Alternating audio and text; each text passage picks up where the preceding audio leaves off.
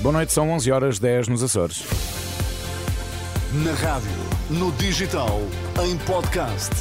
Música para sentir, informação para decidir.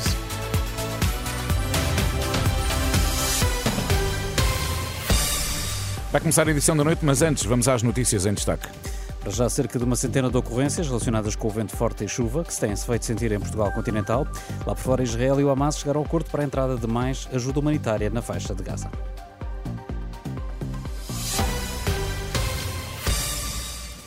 Até agora há cerca de uma centena de ocorrências relacionadas com o vento forte e a chuva que se tem feito sentir em Portugal continental. A situação meteorológica adversa levou o Instituto do Mar e da Atmosfera a colocar todos os distritos sob aviso amarelo, terceiro mais grave.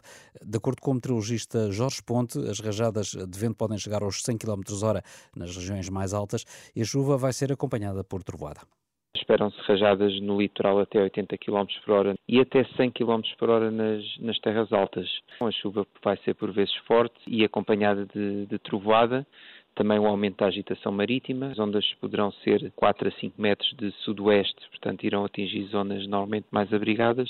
De acordo ainda com o meteorologista Jorge Ponte, a chuva vai manter-se até ao final da semana, acompanhada de uma descida gradual das temperaturas. Esta semana será de chuva até sexta-feira, depois no sábado já, seria, já será um dia completamente diferente.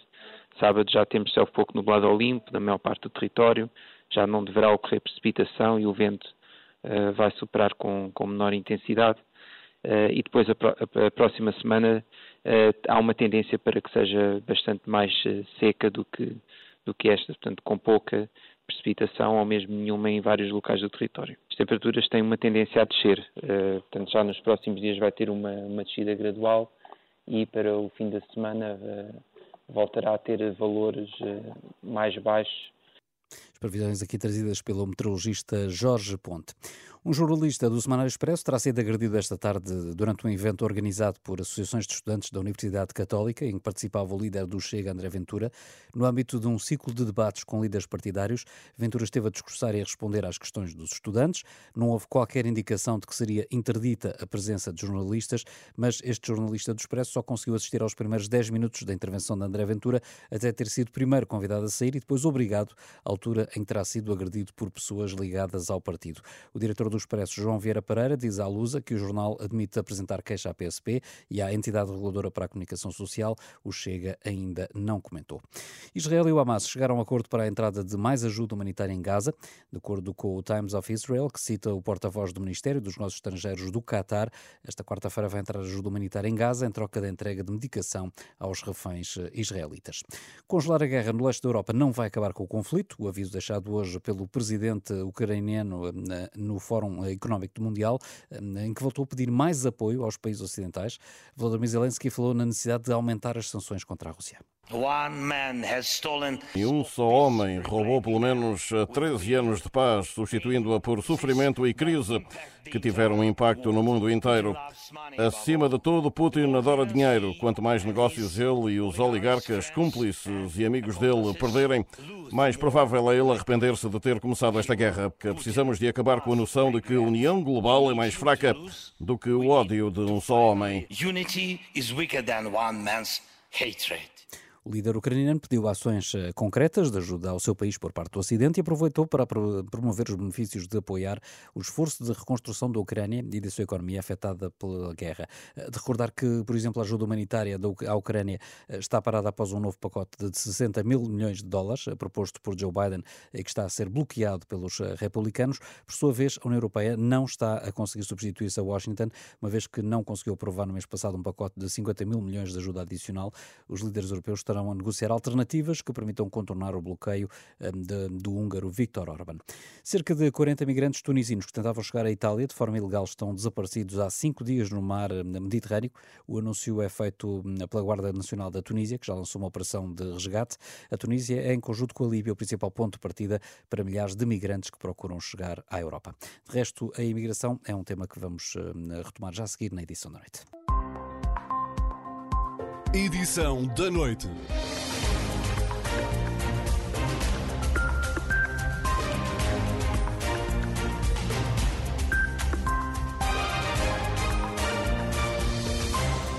Está com a edição da noite da Renascença. A imigração não é um bicho de sete cabeças e temos de passar a vê-la como um recurso. É pelo menos esta a convicção de Rui Pena Pires, professor universitário e coordenador do Atlas da Imigração Portuguesa, que mostrou que quase um em cada três dos jovens nascidos em Portugal atualmente vivem fora do país. Apesar de reconhecer que os níveis de imigração estão mais elevados do que o ideal, o investigador desdramatiza. Rui Pena Pires diz que o fenómeno é natural na população portuguesa e que traz benefícios ao país, nomeadamente através das remessas enviadas pelos imigrantes. Qualquer coisa entre 25% a 30% dos jovens, mais de 25%, de jovens não, dos ativos jovens, isto é, de, de, das pessoas entre os 15 e os 39 anos, estão provavelmente imigradas. É a estimativa que fazemos no, no Observatório. Isto é perfeitamente normal. Uh, era preciso que a imigração tivesse desaparecido para que a população imigrante envelhecesse muito.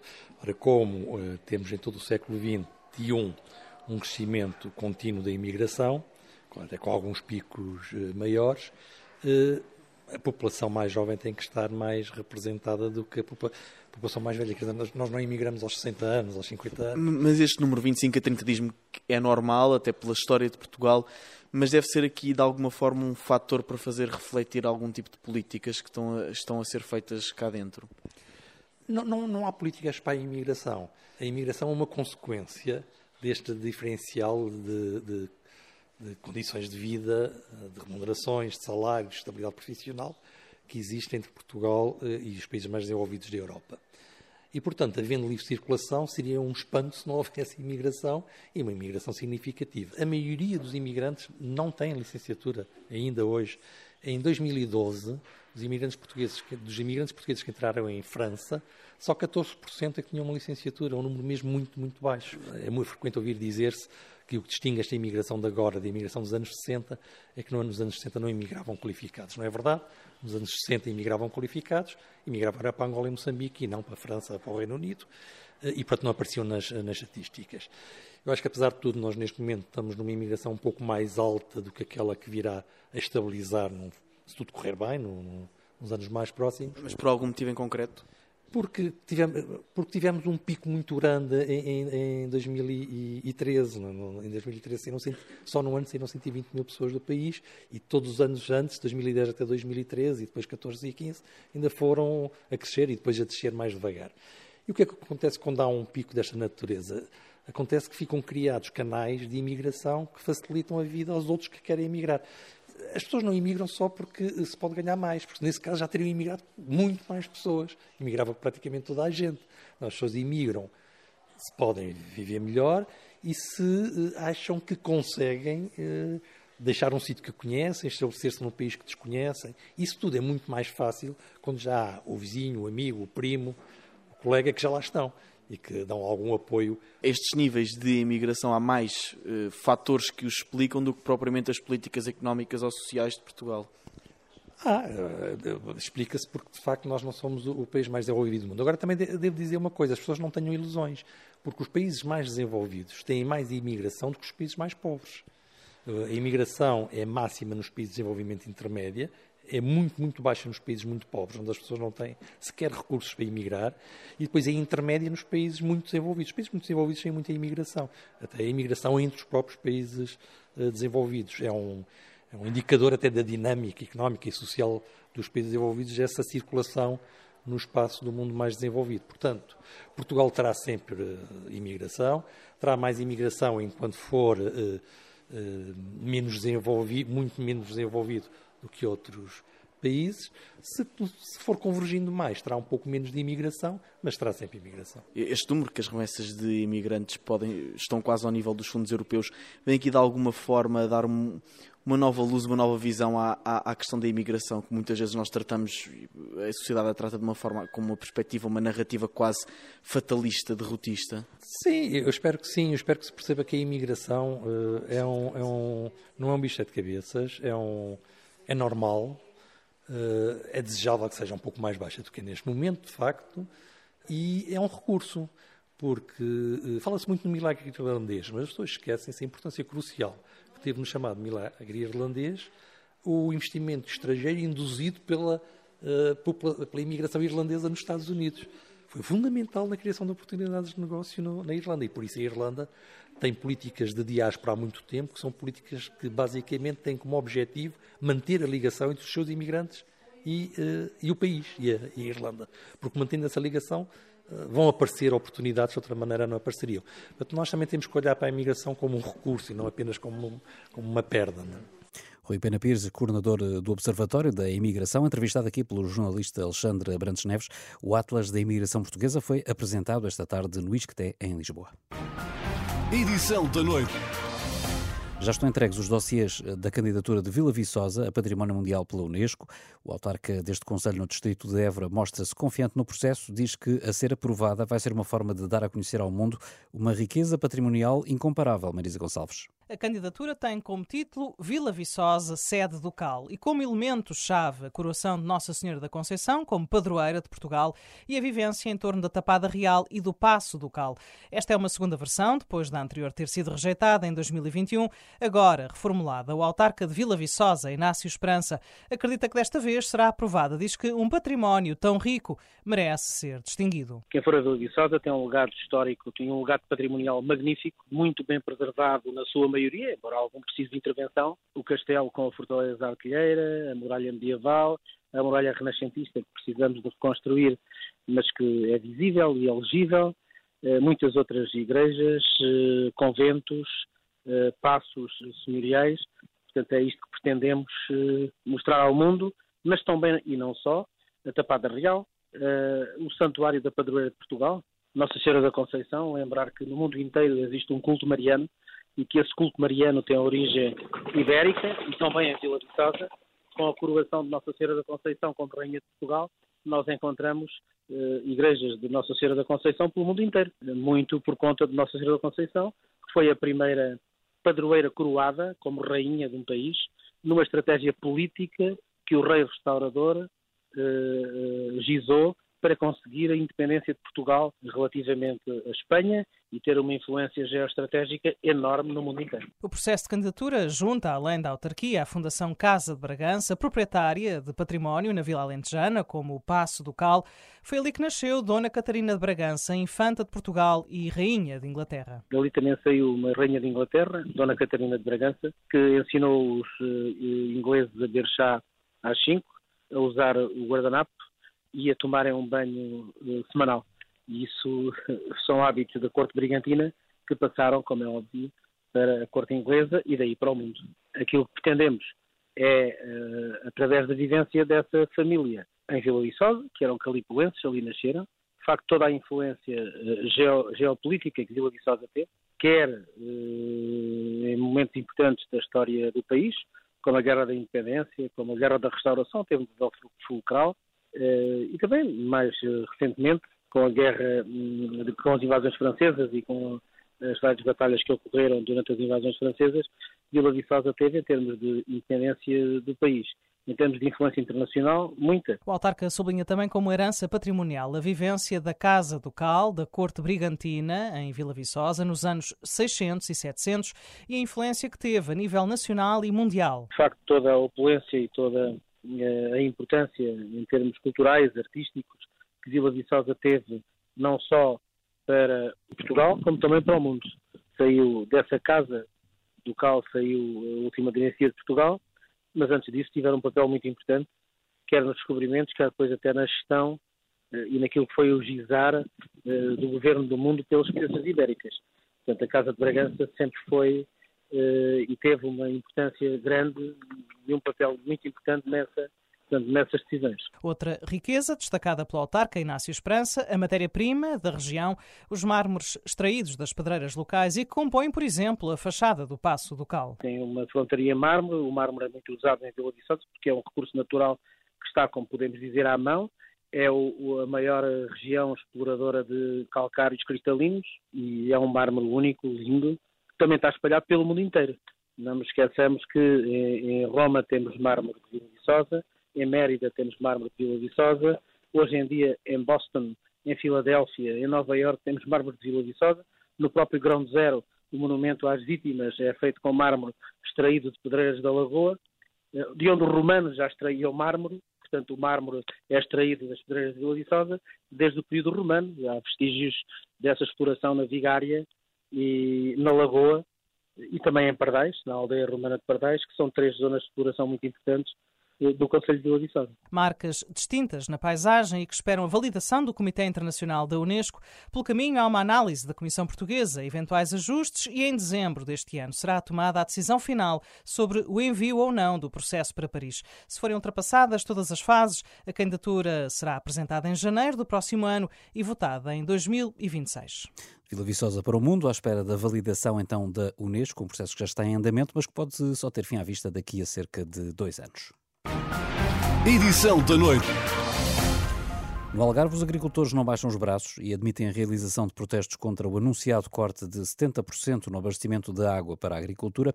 Exigem tratamento igual ao previsto para o ciclo urbano, que acusam de desperdiçar água, como explica Macara Correia, da Associação de Beneficiários do Plano de Rega do Sotavento, o Algarvio. Que as perdas do ciclo urbano são 30 milhões de metros cúbicos, 30 hectómetros. As perdas no setor agrícola são 5. Em dois anos, perdem-se no ciclo urbano 60 hectómetros cúbicos. Se estes 60 hectómetros cúbicos estivessem nas albufeiras, não estávamos aqui reunidos. Esta reunião não era necessária. Não tinha havido reuniões com a emergência que houve nos últimos dias. A água estaria lá. Isto é um crime. Sendo que os agricultores não querem dinheiro para indenizações por perdas nas colheitas, querem soluções e a solução é a água. Nós não, não pretendemos que nos deem dinheiro. O setor agrícola não está à espera, nem está preocupado em saber ou, ou em exigir uh, muito dinheiro para compensar uh, aquilo que nos vai acontecer. Não, nós não queremos dinheiro, nós queremos é água. Descontentamento manifestado em conferência de imprensa pelo presidente da Associação de Operadores de Citrinos do Algarve, José Oliveira, que promete contestação se nada for feito. Basta olhar para a Alemanha, o que se está a passar, por motivos diferentes, mas temos a Alemanha paralisada portanto, com o protesto do, dos agricultores. Aqui no Algarve podem acontecer coisas semelhantes, gostaríamos de não chegar a essa situação, mas efetivamente, se portanto, as coisas não se resolverem, esse é um caminho possível. Insatisfação dos agricultores do Algarve com o anunciado corte de 70% no abastecimento de água para o setor. Ora, que soluções pode haver numa região que se debate com a seca que não passem pelo corte de água? A redução de consumo parece inevitável, mas na opinião de Carlos Mineiro Aires, antigo presidente do Instituto da Água, falta estudar a série uma estratégia de transvasos que permite enviar água para o sul do país a partir de zonas com maior mudança, abundância, como é o caso do Alqueva. Se bem que este especialista lembra que esta é uma possibilidade olhada eh, normalmente com preconceitos em Portugal. Ainda assim, o ex-bastonário dos engenheiros admite que no imediato o racionamento da água fará mesmo algum sentido a chuva que tem caído continua a ser escassa no Algarve, ao contrário do, do resto do território nacional, e efetivamente eh, o Algarve tem este problema que é falta de água. E, perante uma situação destas, é natural que eh, a APA, que é a autoridade para a gestão da água, resolveu tomar medidas em relação a isso. São medidas drásticas, mas há outras soluções. Por exemplo, os transvases eh, não seriam uma, uma, uma solução eh, e mais eficaz a médio e longo prazo? A médio e longo prazo, sim. A curto prazo, que é o que estamos a falar, não. Porque estamos a falar de obras com bastante dimensão e com uma duração temporal relativamente grande e, portanto, se estamos a falar no que, no que é preciso resolver este ano, é óbvio que por aí não, não vai ser a, a, solução. E o racionamento faz algum sentido nesta, numa altura destas. Mas isto não é uma situação propriamente nova. O governo português já contava com isso. Podia ter pensado numa, numa estratégia de transvasos, se calhar, há algum tempo ou não? Sabe que quando se fala em transvasos em Portugal, pá, parece que estamos a falar de uma coisa pá, intocável. Um país como nós, que tem assimetrias de precipitação. Não havendo outras alternativas, é a altura de nós olharmos para isto, mas olharmos para isto sem qualquer preconceito e ver se, se realmente é execuível, se realmente é ambientalmente aceitável e se efetivamente podemos avançar para essas soluções ou não, mas eh, fazer um plano, estudar, eh, aprofundar as Mas parece-lhe que este tema, a solução transvasos, tem sido eh, tabu? É um tabu. Não, não, não se pode falar nisso em Portugal ao contrário do que acontece em Espanha, que a nossa própria água dos rios internacionais é objeto de, de, de transvases. Enquanto nós cá não podemos falar nesse assunto porque erguem-se uma série de vozes, desde logo os movimentos ambientalistas, a cair em cima. E esse passo não foi dado uh, de uma forma estrutural, ou seja, temos um mesmo governo há oito anos, porque é que isso não avançou? não avançou porque, como eu disse, não é um tema fácil. É muito polémico. Pá, há aqui algum regionalismo também não acha bem que a água do norte venha para o sul. Agora, uh, volto, volto a dizer, temos que pensar no tamanho do país que temos, no que tem que ser a, co a coesão e a solidariedade nacional para resolver os grandes problemas que estamos a enfrentar. Temos que estudar, estudar. aprofundar, aprofundar e decidir. É preciso estudar e decidir a receita de Carlos eh, Mineiro Aires, antigo presidente do Instituto da Água, aqui em entrevista ao jornalista Pedro Mesquita. Já a seguir no da capa à contra capa vamos saber como garantir os direitos fundamentais na chamada era digital. Edição da noite.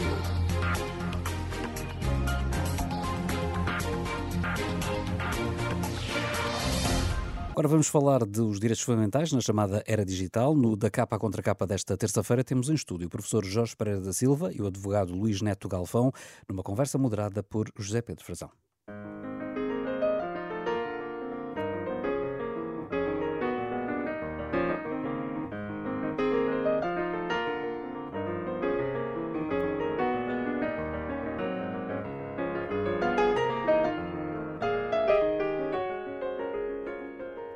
Bem-vindos ao Capa Contra Capa. O desenvolvimento de novas tecnologias levou à criação de novos direitos para garantir valores como a privacidade, identidade genética ou o esquecimento. Mas fenómenos como as redes sociais ou a inteligência artificial colocam à prova um conjunto alargado dos chamados direitos fundamentais. A pergunta para este programa é como garantir direitos fundamentais na era digital. O tema vem a debate no da capa contra capa com Jorge Pereira da Silva, professor na Escola de Lisboa da Faculdade de Direito da Universidade Católica, autor do ensaio Direitos Fundamentais da Era Digital, publicado pela Fundação Francisco Manuel dos Santos. Junta-se a esta nossa conversa Luís Neto Galvão, advogado, especialista em Direito das Tecnologias de Informação e Proteção de Dados, nesta nossa conversa nos próximos 30 minutos.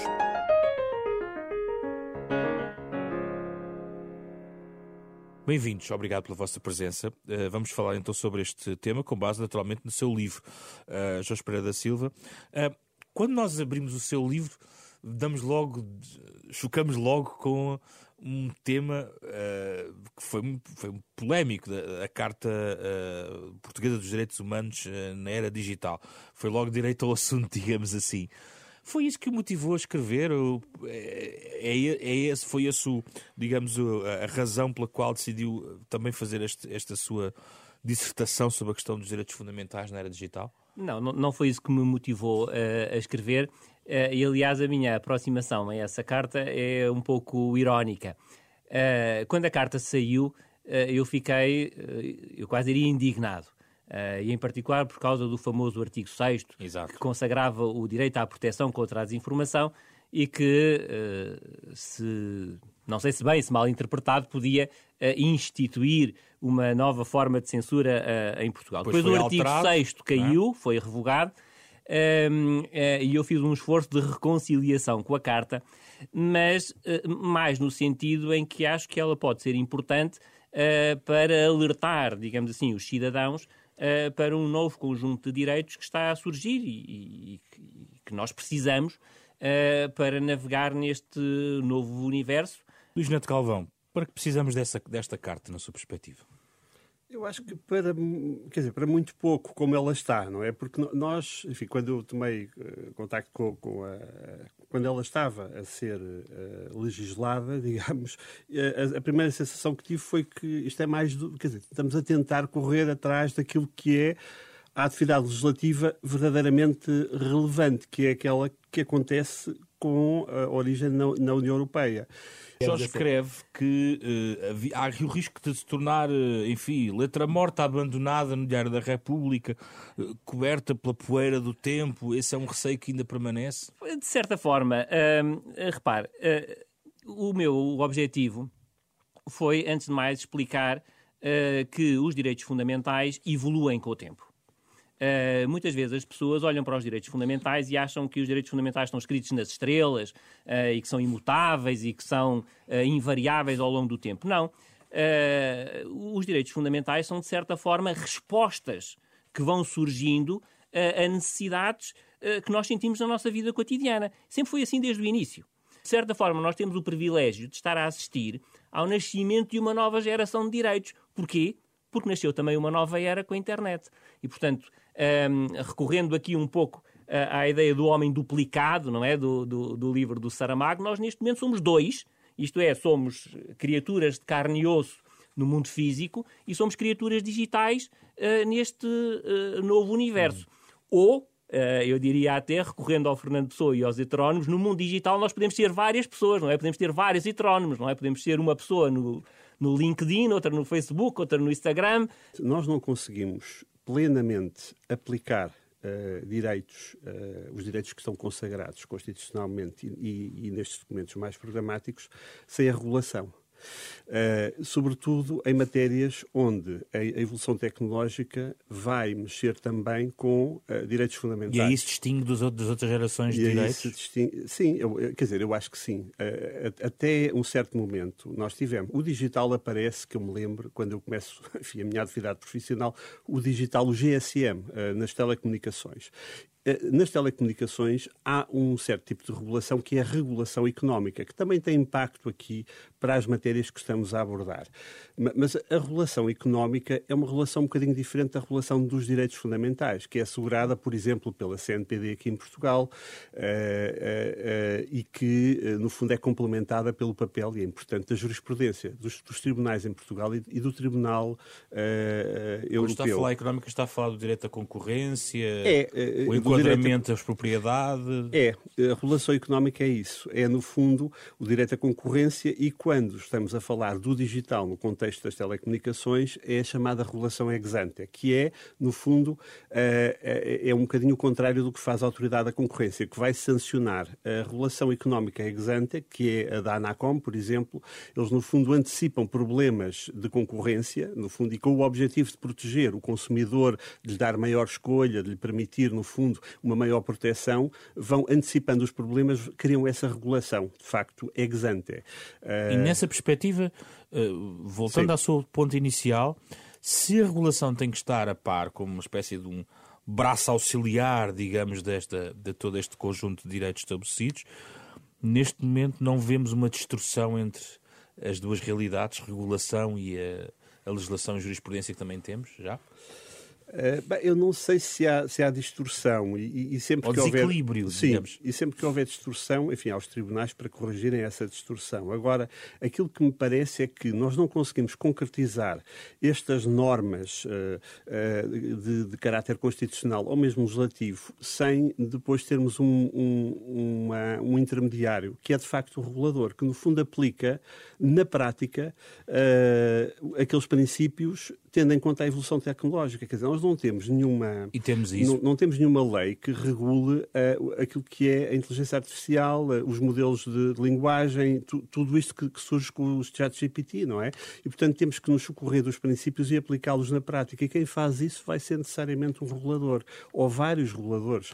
E, e hoje em dia temos. Uh, ou vários... autorregulação, que também já existe. Também há autorregulação. Eu gostaria, era desejável que houvesse mais, mas eu creio que há um déficit de autorregulação autorregulação, enfim, há autorregulação em várias áreas, na, na, comunicação social, por exemplo, mas na publicidade, por exemplo, também, mas uh, é algo em que nós, por exemplo, enquanto sociedade civil, ainda estamos uh, aquém daquilo que seria desejável. Jorge Pereira vamos à questão da regulação. Uh, e vou claramente colocar a questão, quer dizer, há mesmo este desequilíbrio, não, as pessoas neste debate falam muito de que não há uma regulação nesta matéria. Estão erradas quando pensam nisto? Não há uma relação suficiente para a, a voracidade da, da, da alteração dos, até dos direitos uh, e, e, da circunstância em que eles se inserem. Eu não diria que há falta de regulação. Eu acho que se nós olharmos para a produção legislativa europeia dos últimos tempos, aquela que, que, que já foi publicada, já está em vigor e aquela que vem aí, há efetivamente um quadro regulatório bastante uh, forte. Pode haver um problema de implementação dessa regulamentação, é sempre difícil. Muitas vezes as autoridades que têm essa função têm falta de, de meios, em Portugal e em vários outros uh, países uh, da, da União Europeia. Agora, o que há é, e se calhar talvez fosse importante sublinhar este ponto. Nós, neste momento, temos três grandes aproximações a este problema da regulação do universo digital. Uh, temos o Bloco Norte-Americano, tem uma postura libertária, não é? E, portanto, eu costumo dizer, a propósito da proteção de dados, que na União Europeia os dados pertencem aos cidadãos, na China pertencem ao Estado, nos Estados Unidos pertencem a quem os apanhar primeiro e em bom rigor são os, os, gigantes da era digital, e isto vale para a inteligência artificial, para as, outra, para as outras áreas todas, e portanto temos três perspectivas completamente diferentes. A, perspectiva de mercado americana, a perspectiva de Estado autoritária chinesa e depois a perspectiva, desse ponto de vista, é muito bom ser europeu, porque a União Europeia tem procurado regular esta matéria numa perspectiva de defesa dos direitos dos cidadãos, não é? Concedendo poder aos cidadãos sobre um, uh, eh, os seus dados e sobre a sua personalidade uh, digital. Uh, agora, é preciso distinguir aqui claramente duas coisas: a regulação e os direitos fundamentais, que são uma pequena parte da regulação. mas é muito importante chamar a atenção dos cidadãos para estes direitos fundamentais, porque a generalidade dos cidadãos, de facto, não consegue penetrar nesta malha densa que é a regulação. dou um exemplo. O Regulamento Geral de Proteção de Dados tem 100 artigos. Uh, se uma pessoa se sentar e começar a ler o Regulamento Geral de Proteção de Dados, pode demorar vários dias. Não é? Portanto, uh, mas é importante que os cidadãos saibam que têm um direito fundamental à proteção de dados. Não vão conseguir uh, ler o RGPD, não vão conseguir perceber o RGPD, mas têm que saber o que é que ali está que é fundamental. Sendo que essa é uma e área... O mesmo, hum. E o mesmo vai valer, por Sim. exemplo, agora para o Regulamento de Inteligência Artificial. Exato, mas no caso da proteção de dados já temos essa experiência. Em inteligência artificial estamos a entrar agora... Estamos a entrar agora. É? Mas no, no RGPD, na questão da proteção de dados, que, que, que, balanço intercalar pode ser feito sobre a, cap a, capacidade de implementar a regulação? Eu acho que, apesar de tudo, é bastante positivo. Quer dizer, uh, sobretudo se nós compararmos com uh, aqueles modelos que se contrapõem ao modelo europeu, uh, eu acho que, de certa forma, é um privilégio poder viver na União Europeia que com a escala que tem, não é? Com os, os 500 milhões de consumidores que, que, tem, consegue obrigar as grandes plataformas, que são praticamente todas americanas e chinesas, a cumprirem uh, esses regulamentos no, no, no quadro europeu. Um, agora, de facto, nós temos que ter esta dupla perspectiva. A perspectiva da regulação, que é complexa, uh, que tem que ser implementada pelas autoridades nacionais dos diferentes Estados, que tem que ser um, uh, implementada pelas instituições europeias, e aquela que é a perspectiva dos cidadãos, que têm que perceber que têm um novo catálogo de direitos. Uh, não é um catálogo infinito, e por isso é que eu, aliás, no livro procurei limitar a cinco um, para uh, dizer. O, o, alguns já são reconhecidos formalmente como direitos fundamentais, outros devem sê-lo uh, a breve trecho, e devemos ter noção que a Constituição que consagra o nosso catálogo tem que ser, de certa forma, acrescentada destes novos direitos. Já vou a estes limites, quero conhecê-los também e partilhar com os ouvintes. Mas ainda em relação à proteção de dados, uh, que lições podemos tirar exatamente desta regulação já existente para os processos que estão a abrir-se na questão da inteligência artificial e outros? Quer dizer, é, é, há muita experiência do RGPD, daquilo que se passou, que, está, que está, faz parte das reflexões em relação à necessidade de regular outras áreas na tecnologia. Qual é a sua leitura de. O, qual é a lição que se transporta para os outros processos que estão agora a abrir? Olha, eu, eu, na, inteligência artificial nós temos uh, este projeto de regulamento IA, uhum. que é um regulamento que uh, aborda a inteligência artificial identificando uh, áreas onde a utilização é proibida e outras áreas em que deve ser mais regulada e deve ser mais transparente. Deve... agora, é, é uma abordagem que é contrastante com a do RGPD, porque é muito, muito limitada a uma perspectiva de defesa do utilizador uh, face a um produto digital, um serviço digital que pode ser perigoso. Portanto, no fundo, é, é muito. E, aliás, o próprio regulamento fala da marcação CE, não é? No fundo, que é o que nós encontramos nos aparelhos que nós compramos no dia a dia e que sabemos que estão minimamente protegidos, que não nos vão dar um, um choque elétrico e enfim, que não nos vão prejudicar na sua utilização. Isso. A proteção proteção de dados tem aqui um papel também muito relevante. Porquê? Porque uh, há aqui uh, dimensões uh, que são tocadas. Quando nós, no fundo, utilizamos modelos de inteligência artificial, eles socorrem-se de, de, dados. e isso, desde logo, de dados, dados pessoais, não é? Portanto, implica, implica em muitos casos, acesso a dados pessoais. e isso obriga à realização de avaliações de impacto sobre a proteção de dados. A existência de, norma, a existência de orientações dos reguladores sobre como fazer essas avaliações de impacto num contexto de inteligência artificial, eu acho que seria benéfico.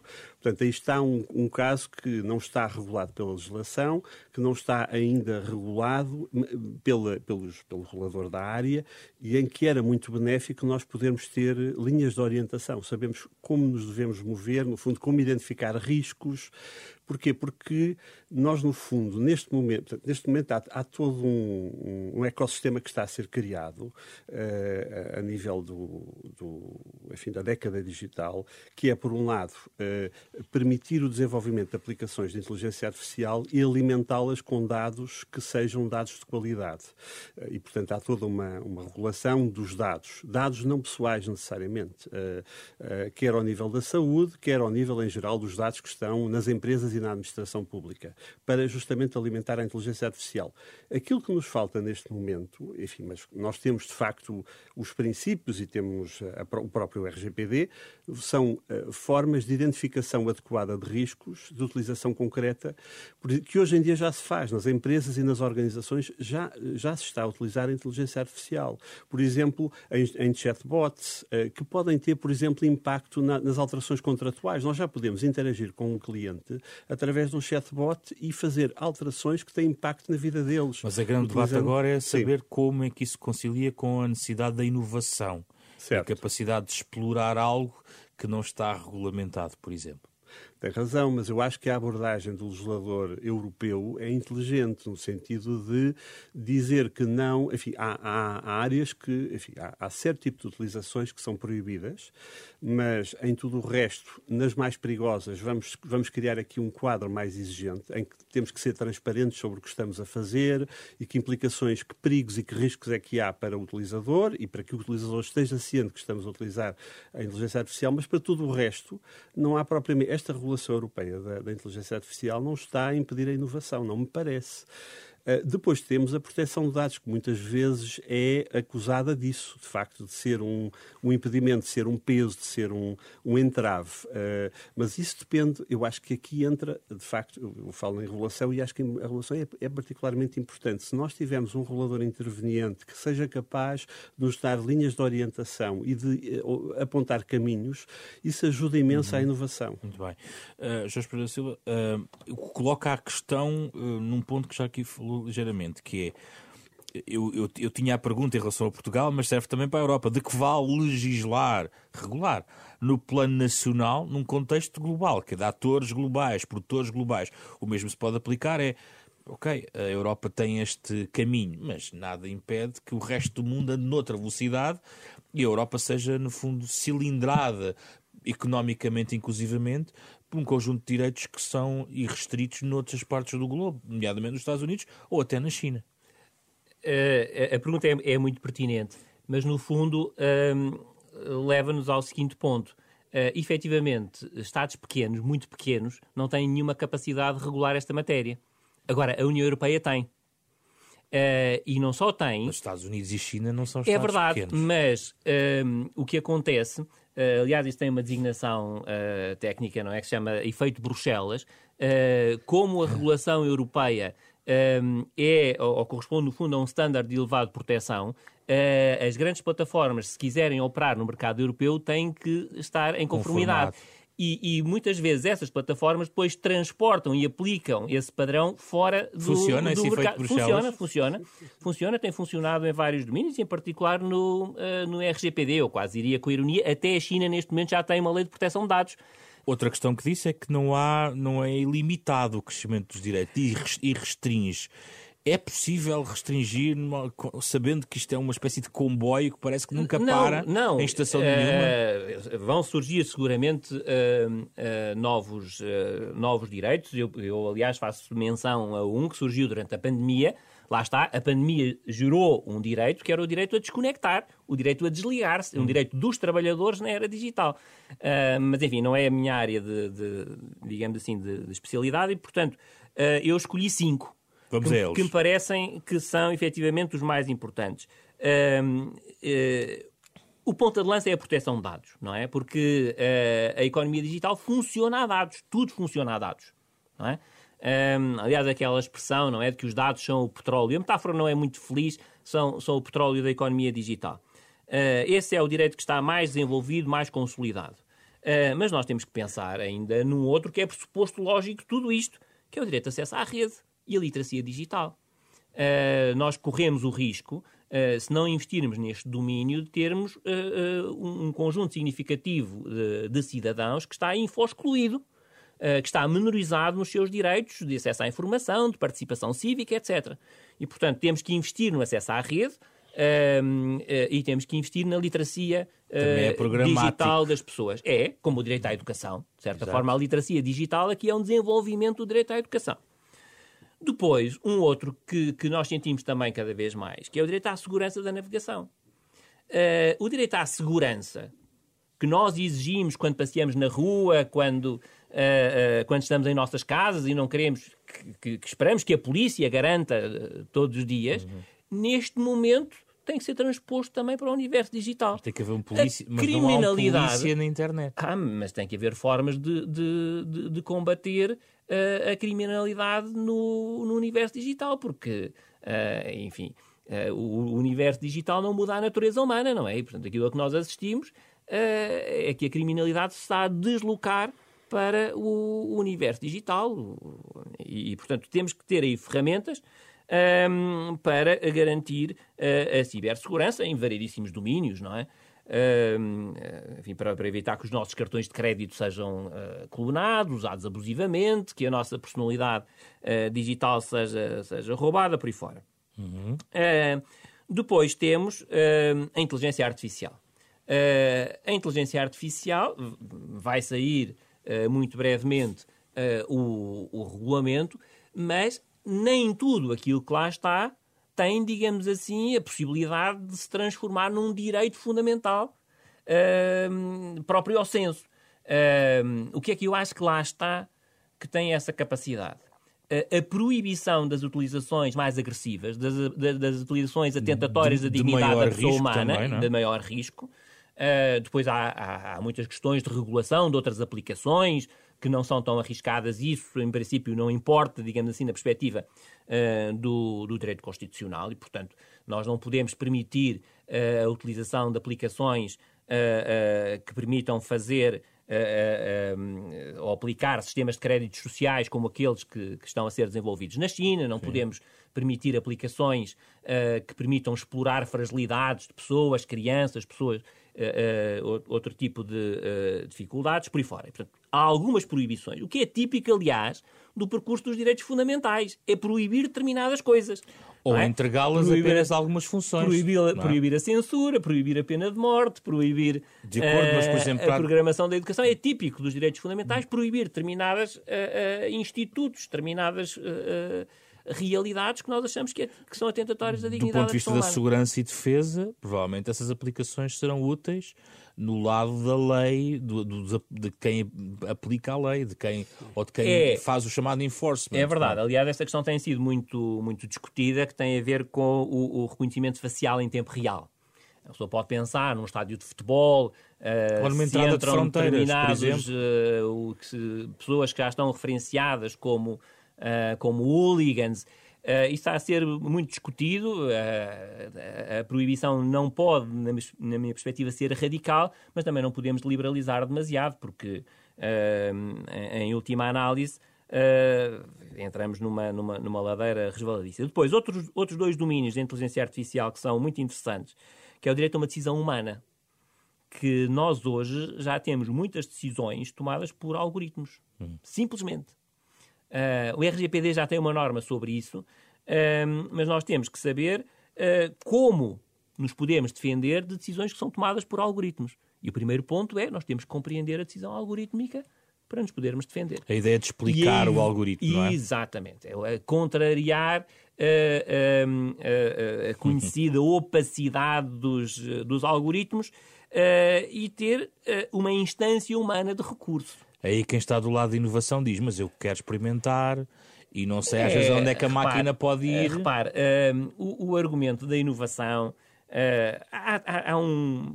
Não há um argumento, há um conjunto de argumentos que é tipicamente utilizado contra a regulação.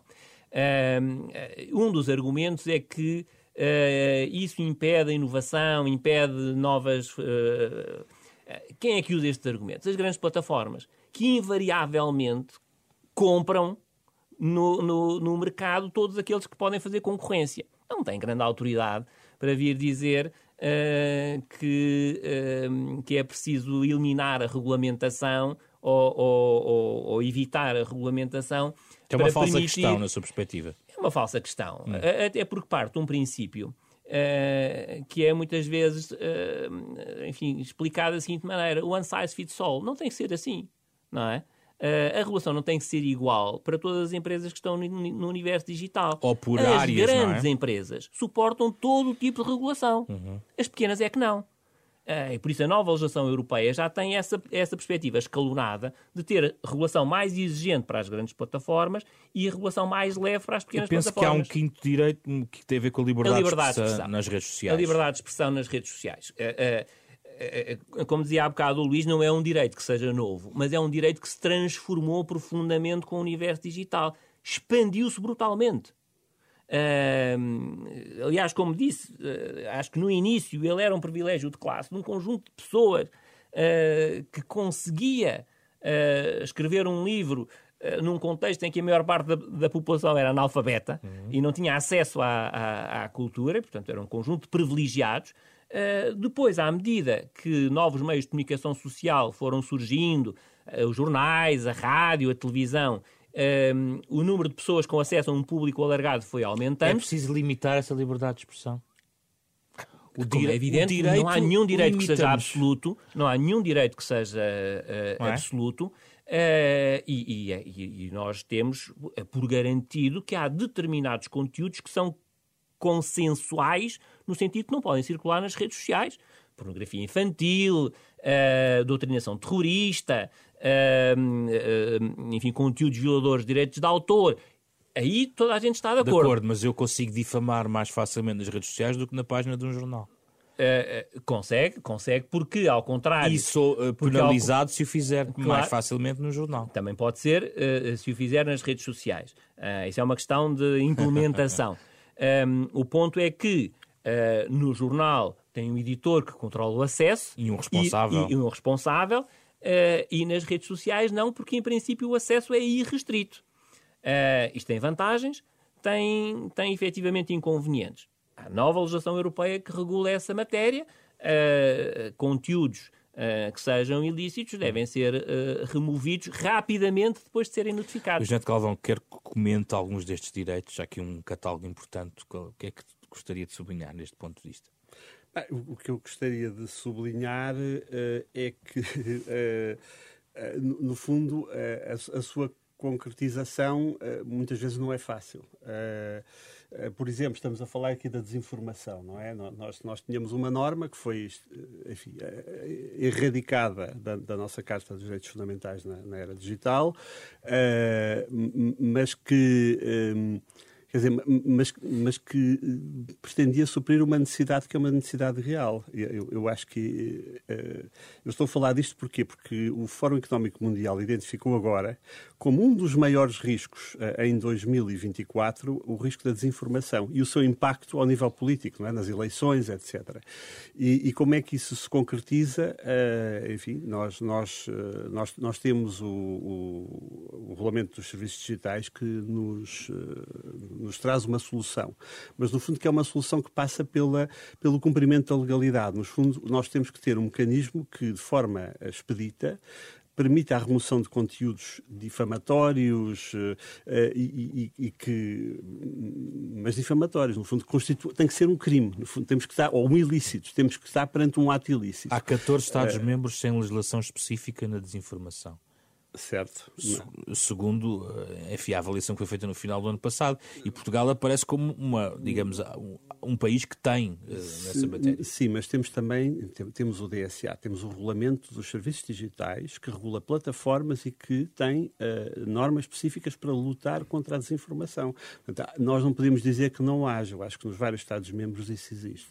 Mas esse, para mim, é uh, um, digamos, é um, é um, um risco uh, que é absolutamente fundamental neste momento uh, regular adequadamente uh, a desinformação. A desinformação, no fundo, é. Muito obrigado pela vossa participação neste programa. Falámos com Jorge Pereira da Silva e Luís Neto Galvão a propósito desta questão dos direitos fundamentais na era digital. Como é digital também este programa, a versão, digamos, eh, integral do programa estará em podcast, ehm, cumprindo todos os direitos, eh, estará disponível eh, em todo o mundo para ser descarregado. Este debate que fizemos neste programa da Renascença, em parceria semanal com a Fundação Francisco Manuel dos Santos. Um programa com o genérico original do pianista Mário Lajinha, esta semana com Rui Glória, André Peralta, Ana Marta Domingues e José Pedro Frazão. Na próxima semana voltamos para outra conversa.